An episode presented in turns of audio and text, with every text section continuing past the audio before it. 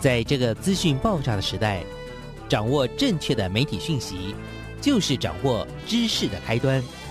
不论是电视、报纸、杂志、广播，还是像网络一样的新兴媒体，都欢迎来做客。媒体来做客。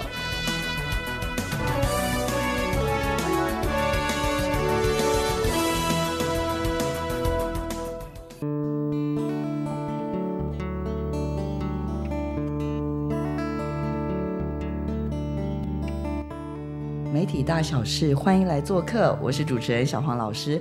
各位空中的听众朋友，大家早安！很开心又在礼拜一的上午呢，跟听众朋友相会哦。大家一定觉得小黄老师怎么声音这么有磁性，对不对？没错，最近就是有点玉体违和了哈，所以我就请出了我的这个厉害的协同主持人。今天有一位美丽又活泼的协同主持人在现场哦，我请他来为听众朋友这个先打个招呼，也介绍一下。今天他也带来了两位很年轻的伙伴，来有请。大家好，我是中华电信基金会蹲点台湾活动的嘉怡，很感谢小黄老师让我今天有这个机会来体验广播节目主持人。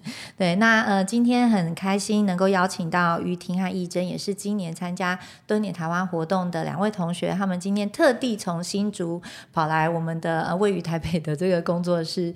对，那他们是就读阳明交通大学人文社会学系，今年夏天呢，就是到了花莲光复乡的邦茶农场，在那边。边驻点了十五到二十天，度过一个很不平凡的一个暑假假期生活。对啊，那呃，待会儿我们也可以听听看，呃，这这一对闺蜜啊，在这一段 蹲点的旅程中有什么特殊的经历？那我们现在是不是也可以让呃雨婷跟义珍跟大家打个招呼？大家好，我是来自国立阳明交通大学人文社会学系大三的。失忆症，然后我们在花莲芳茶农场主要进行的服务是保种作物的建档以及农周边农务的协助，然后还有产品包装的设计。嗯，好，然后另外一位。好大家好，我是来自国立阳明交通大学人文社会学系大学部三年级的于婷。那我们这次前往的是花莲光复乡的邦茶农场，主要的服务就是帮助秀莲姐她可以去呃保护种子、保护原住民的原生种的一些相关事务。两个娇娇女去到这个花莲的农场，Ivy，其其实我都叫 Ivy 啊。你你怎么确定他们去不是不是给人家找麻烦呢？是真的可以帮上忙吗？有请。我觉得两位同学看起来在互动的过程当中，我可以感觉到他们内心的坚毅。然后就像刚刚老师也有稍微提到的，就是原来两位同学从高中开始就非常的有一个理想性跟抱负性，所以呢，当当他们来。报名蹲点台湾活动的时候，其实我们就可以看到他们眼神里面所发出的光芒。我们相信，当他们接到了蹲点的任务，到了他们要去蹲点服务的这个地方，一定是可以倾尽所有竭力付出的，为当地去做一些服务跟记录的。所以我一点都不担心。虽然他们过程也是发生了一点小小的意外，待会我们可以听两位同学分享。真的，真的好，那我们就要先请。一人要不要跟我们也先聊一下？好吧，就是应该是说你们去接到这些任务，包含你看我这边有看到的资料，我来念一下给大家哦。要访谈种子故事、作物生长资料归档、照片拍摄、粉丝专业的商品贴文、设计产品包装贴纸、协助农务。这就是为什么我刚刚说两个娇娇女真的有办法做这些事吗？所以这个是原来设定的内容，真的。可是实际上去参与，请教一下一珍，有什么东西是你预期内的，然后有什么东西是你预期以外的事情？要不要先跟我分享一下？呃，刚刚老师念到的这些都算是我们预期之内，就是到农场有做的事情。那比较预期之外的部分，是我们在做保种建档的部分的时候，因为相对来说，这样的原生作物的种子其实刚找到，所以其实有很多的资料我们在网络上是找不到。那我们呃，比较预期之外，就是我们要自己去寻求对外的资源，像是我们可能去找了花莲农改场，然后打电话去问说，哎，你们有没有相关的资料？那我们后来找到另外一个单位是马泰安祖林屋，然后我们就祖林屋啊，对，祖林屋，哇，对，然后我们就是有去跟当地实际在种植这些作物的农民去跟他们做访谈，然后跟他们了解说，哎，这个。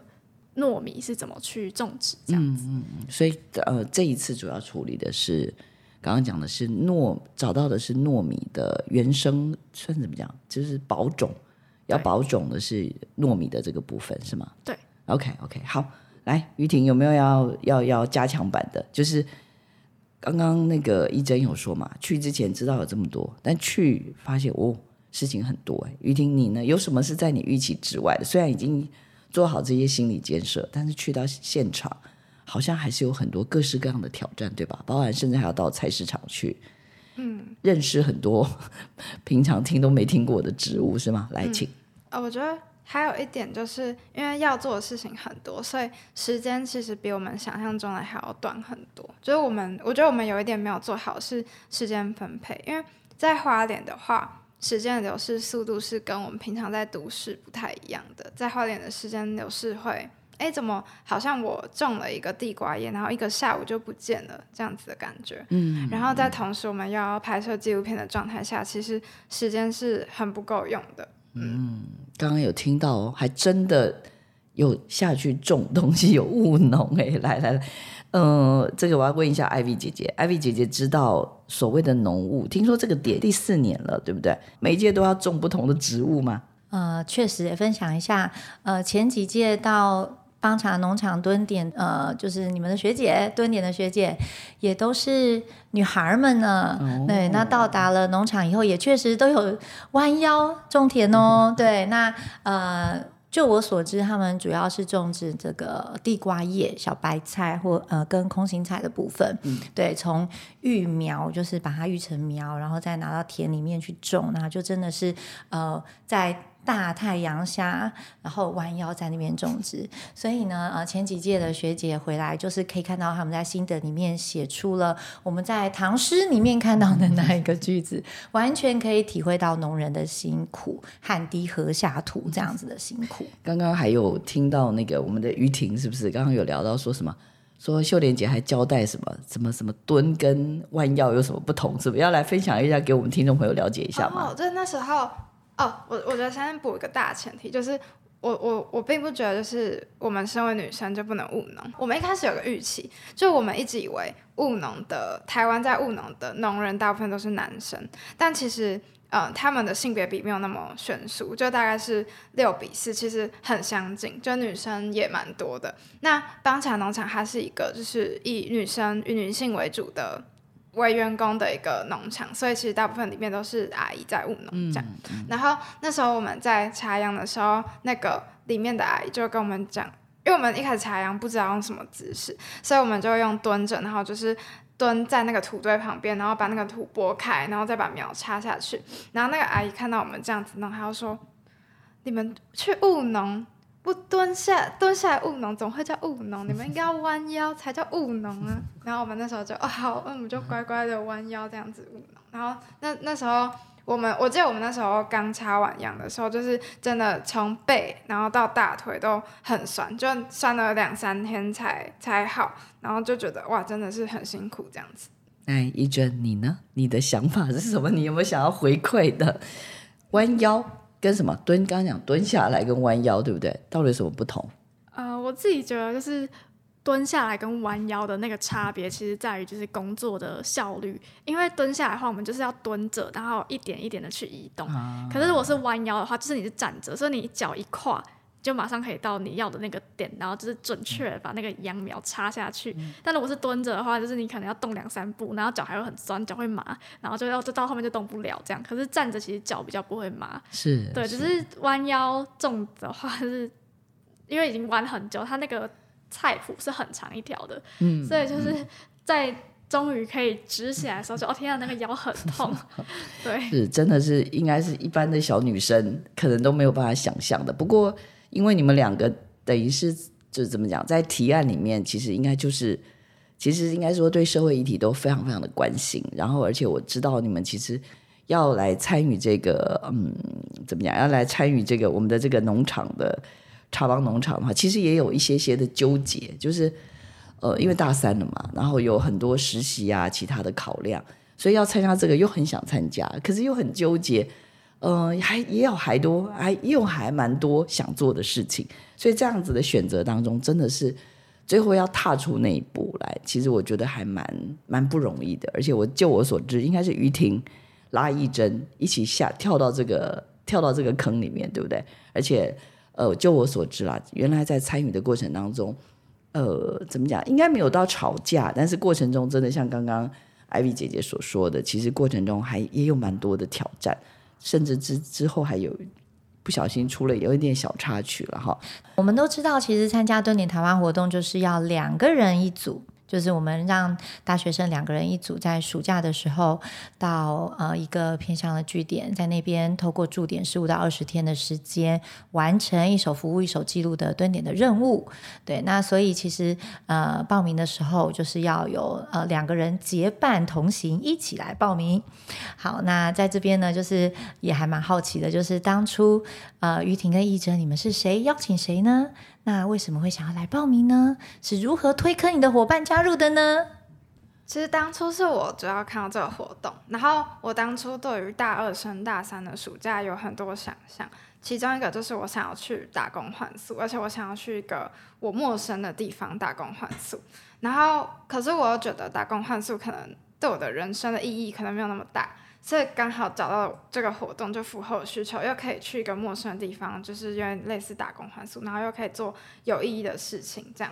然后我就找到这个活动之后，我就在想，谁可以跟我一起去呢？嗯，一真好像很闲，那就找一真好了，因为一真感觉会对这种议题比较有兴趣。然后我就找他，可是他那时候就是因为他想要去实习。就我们系上蛮多人都会想要提早实习的，所以他那时候得知了这个东西可能会跟他的实习期撞，嗯，他申请一个工作室的实习，但我们那时候是已经确定我们录取蹲点台湾，但是他连实习的面试阶段都还没有进去，所以他不可能在还没有面试的阶段下就问老板说，我可不可以实习期间去蹲点。所以我就先假装我要去投递履历，然后我投了那个工作室的履历，然后我就疯狂的扣那个老板的电话，问他说：“啊，如果我录取的话，呃，我可以先去蹲点十五天吗？”但是我是找其他的理由，就是哦，我可能要先去中离十五天去做研究这样。然后那个老板就说可以。然后我们打完电话后，那时候。嗯，佳怡姐给我们的 deadline 是五点，然后打完电话是四点四十五左右的时间，然后确定好可以，我们就去了。这样，所谓去了就是决定要去对花莲。对，哇哦，OK OK，好了，被推坑的人快点。那个我们的你是哪一句话你被我的我们这个小伙伴给说服了？因为我觉得通常啊，像一真，你可以你你可能就是一个会想比较多的人。那于婷就是那种很热血的，然后冲很快的人，所以一姐你是被于婷的哪一句话或哪一个梦想、哪一个粉红泡泡说服你了？我有点好奇。我觉得应该比较不是哪一句话，应该比较就是一个梦想嘛，就是感觉就是到一个。我那时候是说，就是如果大二升大三的暑假没有出去玩的话，那大三升大四大家一定会去实习嘛。那所以大二升大三的暑假一定就是大学最后一个可以出去玩的暑假。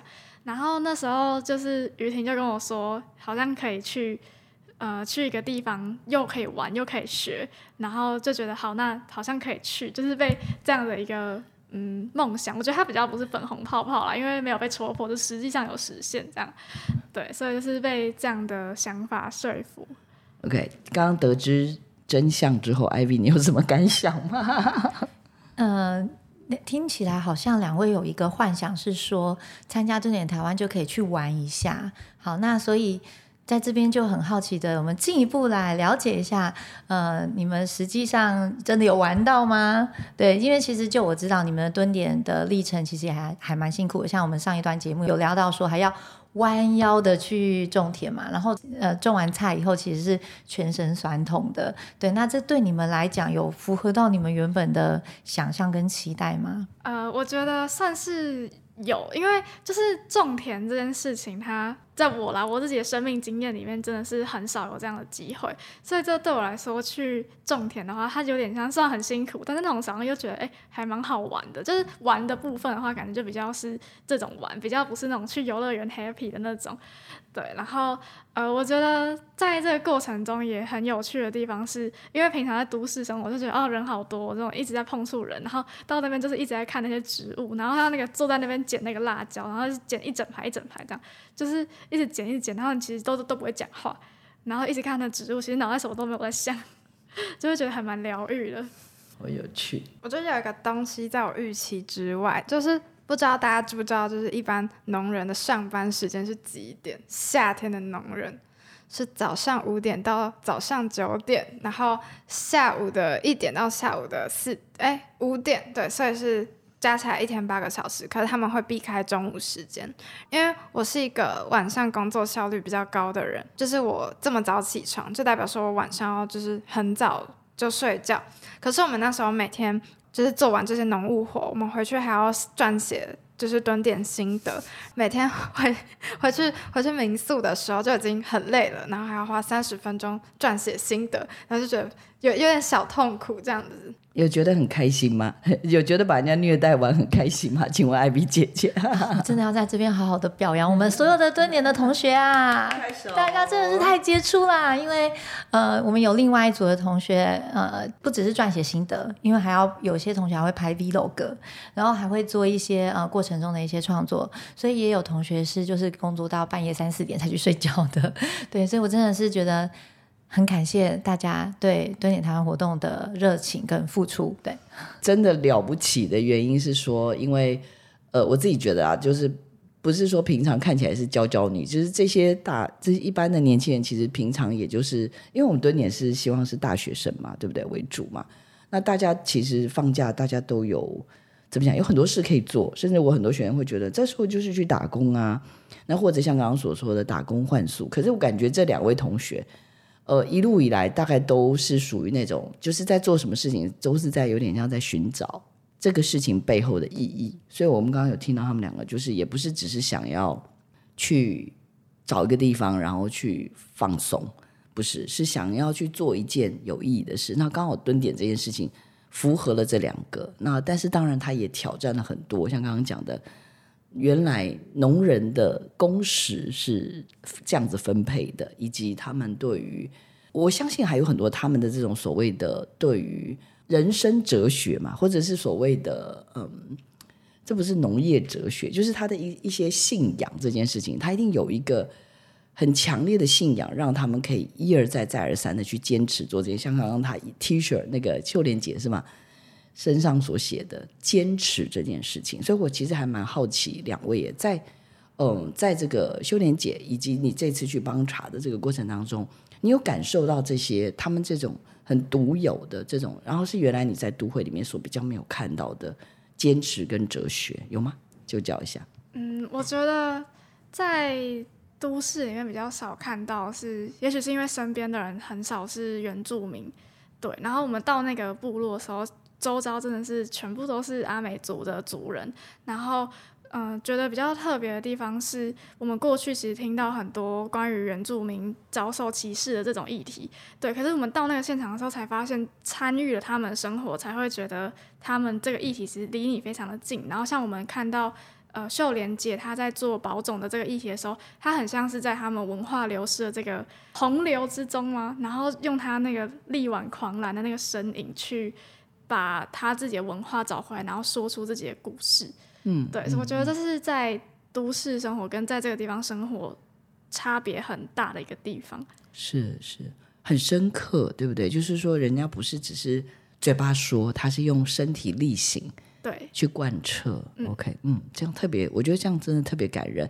当然，我们这边呃，今像今年就有二十二组同学在呃陆陆续续的出发到全台湾各个地方去蹲点。那我在过程当中就是会呃持续的跟每一组保持联络，然后了解大家的状况，有没有碰到什么困难啊？需不需要我这边做一些协助啊？然后有一天，我就突然的。接到了两位同学的讯息了，然后就说他们骑摩托车不小心，对，然后就受伤了。这样，那我们是不是呃，我们也请当事人，请于婷分享一下，就是当时是什么样的状况呢？好，就是因为我们的服务内容有一项是要寻找原生种的种子嘛，然后那时候我们就有蛮积极的跟花莲当地外界其他有在做保种的单位去做联系。那那时候有联系到一个就是马太安部落的祖灵屋，他我们有在 Facebook 上面看到他们有做一个呃保种糯米收割的一个工作坊，然后我们就想说，哎，那是不是他们刚好？最近有种这个东西，并且要收割，所以我们就主动联系他们，然后希望可以就是请他们，就是有老师可以带我们直接到那个农地，然后去看那个原生种的样子是什么样子的。当天我们就是跟着他们到了另外一个就花莲快接近凤林的一个地方的一个农田，然后跟他们在那边采收原生种的稻谷，这样，然后采收。完之后，我们要骑摩托车到他们的工作室，但是因为花莲前一天下大雨，然后路路上的泥土就变成泥巴那一种，然后我们要发动的时候呢，我们就哗，然后就摔倒了，然后一个人磕到下巴，然后一个人就是手臂破皮这样。就这件事情发生之后，就是原本我们还跟那个单位好像有点不太熟悉，就他们可能是有一点防卫心在的。但这件事情发生之后，就是我们的感情有变得比较好，就是他们就会开我们玩笑说：“哎，你们是有亲吻过光复的土地的儿女这样子。”我们也就是顺利的取得他们那边的品种的种子，对，所以我觉得这次摔车算是蛮因祸得福的，嗯。听了好舍不得哦，是不是？好啦，不过也因为这样，跟就是本来不是那么熟的团队，然后他们也因为有真的是因祸得福，他们反而就是真的还蛮接纳你们的。OK，然后刚刚其实我想起来，我们那那一段好像是有在问，想要问一下于婷说，其实去到之后，嗯，就是有没有真的是在这个地方的人们，我想包括刚刚讲的保种啊等等这些东西，就有没有一些他们的坚持跟哲学，会让你真的觉得。蛮感动的，玉婷这边要不要帮我们也补充一下？哦，就是我觉得帮茶有一个我我我觉得很帅的点，就是他们真的把女生我也可以这种。概念就是发挥很淋漓尽致，因为一开始我们的想象都会觉得说，哎，务农可能就是男生嘛，因为务农的机器可能很难操作或者是很重。可是秀莲姐她就是每天都在扛那些作物，或者是扛那些机器，或是帮她农场员工也好，都是弯腰在种那些种子。然后是真的觉得哇，这些事情女生也可以，对，觉得很佩服。哦，身体一样又是身体力行，不是只是说说而已。就是我让你看到，也是一样，透过实践，我们也可以去，嗯，怎么说，也可以去落实着每一件事情的达成。对，其实我对于他们这个农场的保种这件事情，我其实就是我真的觉得很怎么讲？其实刚刚各位进来的时候就有听到，我一直在问 IV 姐，就是为什么当初会选这个农场啊？我自己觉得好很好奇。所以关于保种这件事情，IV 或者伙伴们，等一下可不可以？再告诉我多一点点，甚至听众朋友多一点点的资讯，好不好？来，我想这个部分啊，因为像于婷跟义珍，真的是在呃邦茶农场的这十几天当中，实际的参与到了保种这件事情，并且呃这样子的参与，不只是说呃找到了种子。然后进一步的去搜寻这个关于种子的各种知识，然后呢，再进行这个种子知识的建档，还有就是要怎么样去做育种跟育苗。那这个部分是一条龙都有接触到，所以我想是不是也可以请于婷跟易珍来分享一下，当你们参与的这个过程当中，你们对于保种这件事情的认知是什么？那你们又觉得保种？呃，对于台湾或是对于我们现在人类的生生存生活来说，有什么样的意义呢？嗯，我们认知的保种，它是一个，它不只是把种子保留下来，而是在这个过程中把那些呃，可能是台湾的原生种的作物留作物的种子留下来。那这些种子它留下来的功用呢，就是它其实是可以因应未来的。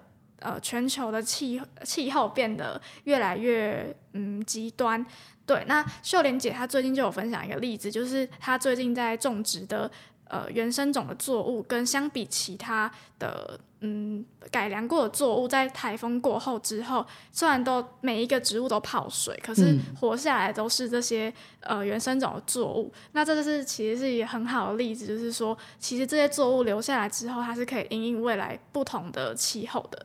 对，那对于在邦茶农场里面的大家来说，保留种子这件事不只是因应人类的生活的变化，更是保留他们的原住民的文化。嗯，对。那我们在我们的纪录片《永恒种子的守护者》里面就有提到说，其实因为那些作物像是糯米，它其实是可以做出非常多不一样的料理。可是，就是随着改良作物的引进之后，他们就逐渐的不去用这些作物去呃去。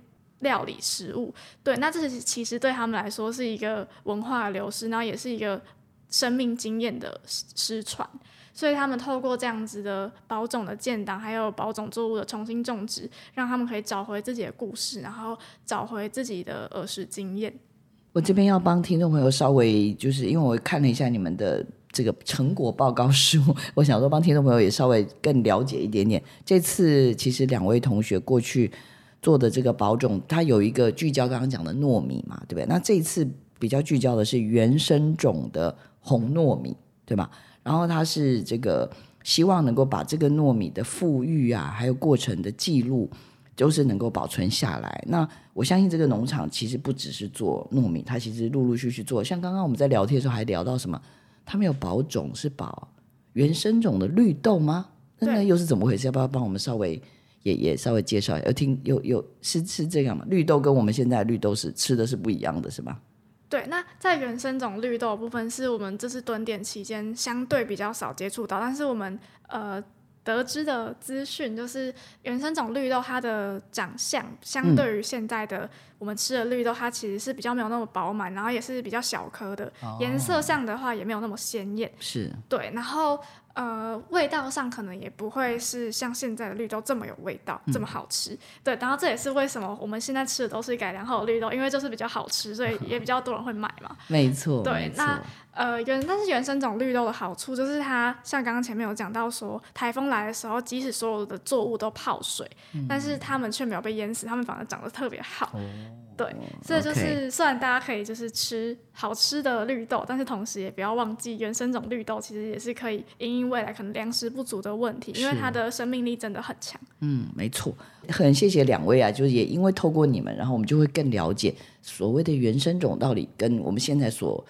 呃，所使用的这些这个种类大概有什么不同？然后，其实这个方茶农场就是在做，也很多这样做很多这样的保种的一个一个记录跟努力。我真的还蛮就是觉得很开心啦，有机会邀请两位参加这个活动，真的有点像是 before after，就是还没有参加之前，然后真参加之后。的这种怎么讲？就是你你有没有检视到说自己好像有一些有一些什么地方有点点不一样了？这样子，这是我我会很想要问的问题。艾比，等一下应该也有也有问题要考答你们哈。先问，那那我先来好了。来，一真有没有先可以先回应小黄老师的？我觉得是真的会去之前跟去之后会有不一样的感受感受跟体悟。我记得我们在蹲点日记的第零集的时候有说。嗯，我们希望可以找到生命不一样的可能性。然后，这一直到蹲点结束之后，我觉得我反复在想这个答案，可是我觉得我还是没有答案。可是，我觉得那个感觉是在这个过程中，其实对生命真的有造成一点不一样的嗯冲击跟体会吗？对，就是比如说像刚刚前面讲到说，去看到原住民的跟原住民一起生活。那个感觉就是跟你在都市里面只听到说就是歧视的议题啊、文化的议题，然后就可能听到就是觉得说，哎，离自己很遥远。可是当你去跟他们一起生活，然后跟他们一起，就那种生活不是只是工作，我们是连就是吃饭什么都是跟他们一起的时候，就是你变得跟他们很紧密、很贴合，会觉得，嗯，原来这件事情其实离我这么近，然后那个冲击就是以前没有想过的事情。应该说，以前觉得离得遥远的事情，现在突然变得很近了，都在你眼前。对，然后还蛮容易就同感了，会不会？对，哦，就是很多可能，比如说在社群媒体看到很多的资讯，闪过就过了。但是现在不是，现在好像多了一些雷达，对，对不对？多了一些雷达。OK，好特别哦。来，于晴有吗？就是除了刚刚一真说那个，就是议题离自己更近、更有同感以外，我觉得。我还想讲的是，一开始我们有跟大家讲说我们要去这个计划，然后这个计划是十五天的蹲点，然后我们一直被大家问说，你们去那里十五天到底可以干嘛？十五天很短呢，这样子。然后我们其实一整个旅程也都在想说，对，十五天我们到底能做什么？那我想讲的是，其实这十五天不是只是一手服务、一手记录，更是建立了一生的羁绊。这个羁绊不是说不只是我们跟就是我们在花莲的原住民朋友，就是有建立关系的连接，更是就是我们其实微小的行动是真的可以造成改变的。然后包括保种的带给大众的认识啊，或者是我们做的一些微小的一些设计啊，都是可以让大众更认识花莲帮茶，更认识保种。那我也很希望就是在可能未来或者是十二月，可能纪录片上。上映之后，这个东西可以慢慢的发酵，慢慢的发酵，然后影响力可以更加的扩大。来，姐姐有没有要继续拷打的？我自己觉得是他们也许许下了大愿，来有吗？嗯，我记得刚一开始我们在聊的时候，其实小黄老师有提到说，呃，大学生活里面其实有很多事情可以。做你们其实是有很多的选择的。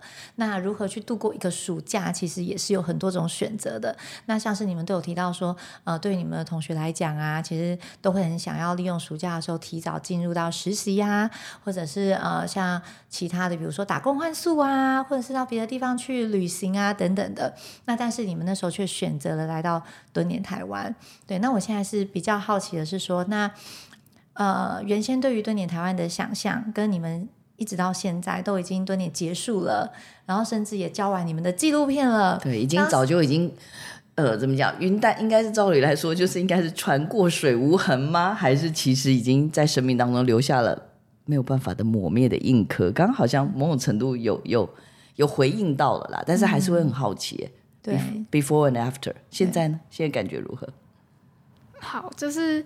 呃，我觉得那种感觉真的不是过了就过了，就是我一直到其实，在蹲点期间，有时候真的是因为会每天都很累，然后 我每天都在那边哭，说我真的很累，然后 其实中间有一度就是心里面会想说，就是好想要逃回新竹的那种感觉，对，可是而且那时候一直有时候会觉得真的好累哦，可是到我记得到最后一天，然后那天秀莲就载着载我们到火车站，然后那天就是一直到。要进那个月台的时候，呃，我们就刷票进去嘛，因为时间到，就那时候就听到秀莲姐在后面就是说拜拜。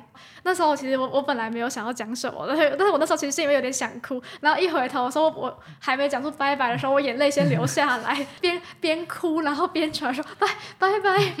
直到那时候我才突然就是意识到说，哦，原来我在这里真的不是过去了就过去，而是是真的在那个十六天里面。跟这边的人群，跟在这个地方留下了很多，嗯，很难就是抹灭的那种羁绊嘛，还有回忆。就这这里的故事真的是很难讲得完。然后一直到现在，我都还是觉得很像，很像是一个梦的感觉。就是哎，天哪！我原来我去过那个地方。上礼拜就是。秀莲姐刚好到台湾大学摆摊，然后就是我去找她，然后就是那时候听到她就是拿，她就拿出了她自己带的便当，说：“哎，来，快点来吃。”然后天啊，就想回到花莲的时候，秀莲姐是这样，就是说来吃水果，来吃饭，然后你们要把它吃完哦，这样子，然后就觉得真的是听到那些话，就仿佛就回到那个时候，就觉得原来这个留下的故事跟感情都是。不是过去就过去这样子，真真实实的啊，对不对？来，于婷有吗？有没有也是听到便当，还是也听到拜拜就不行了？就是去之前的时候，对于这个活动比较没有一个概念，就是我不知道我被丢到另外一个地方，大概会产生什么样子的结果出来。那我觉得蹲点台湾有点像是他把你一个绝对不会去接触到的领域。然后他把你建立了那个连接，所以我我我也蛮感谢这个活动，就是可以让我们接触到我们原本根本就不会接触到的呃一个一个场域，对一个场域，嗯，然后在生命中留下一个，就是如果不参加这个活动，我绝对不会有这个认识，嗯，懂懂懂。还有没有要逼问？因为我刚刚在看这边好多好酷的东西，除了红糯米，原来白糯白糯米也要也要做一些研究。然后还要用什么木棒棒打这个这个糯米壳，或者徒手脱壳。好像刚刚一进来的时候，那个谁，Ivy 就已经有问你这件问你们这件事。当时我还听不太懂，我现在看了资料才看得懂。两位要不要再帮我们补充一下？这个你们两个都有体验吗？这个会对你们应该也是人生的第一招吧？是不是？那我们是不是请于婷帮我们分享一下？好，就是。呃，因为一开始就是我们不知道那个稻谷收成完之后它要怎么样，这中间变到变成白米饭那个程序，我们是完全一无所知的。然后就是因为我们是要把那个稻谷收割完之后，要装进那个网袋里面，然后要拿很大的木棒，然后在那边敲打，它才会呃它的壳才会掉落。那时候。我们就我们那时候完全不知道，就一无所知。然后农场的阿嬷就是扛了好几个布麻袋，然后扛到一个空地上面，然后就给我们几个木棍。然后我们想说，现在是要干嘛？就是我们想怎样？对对，就是我们要打昏谁？对，我们要用杠杆原理做什么事情嘛？然后就我想是一些比较省力、比较方便、比较快的方法。然后那个。阿妈就是直接开始在那边徒手打那个稻谷，然后一包一包把它打完，一包一包把它打完，这样子，我们就觉得哇，真的很佩服。就是 我们在想要用什么捷径在弄的时候呢，他们就很扎实的就开始打了，不用想太多，是不是？